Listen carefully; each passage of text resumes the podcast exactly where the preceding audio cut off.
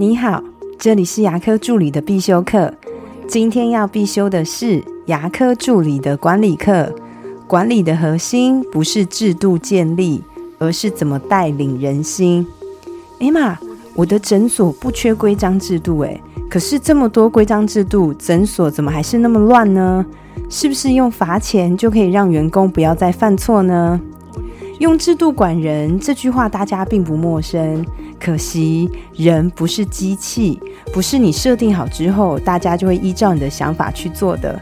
因为人是有情绪的、有感情的、有喜好的，要管理你就不能不关注这些关于人性的问题。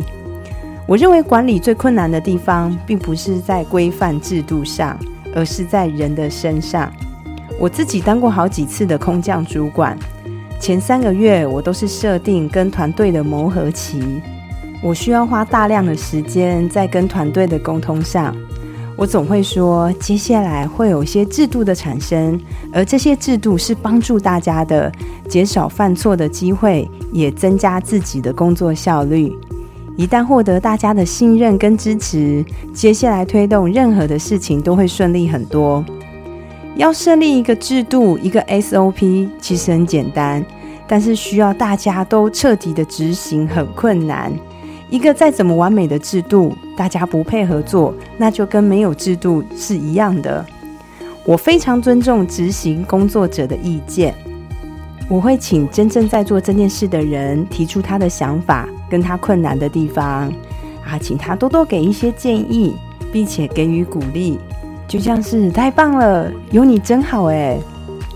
因为别人设立的制度，大家不一定会遵守，但是如果是自己想的制度呢，自己执行度一定会很高。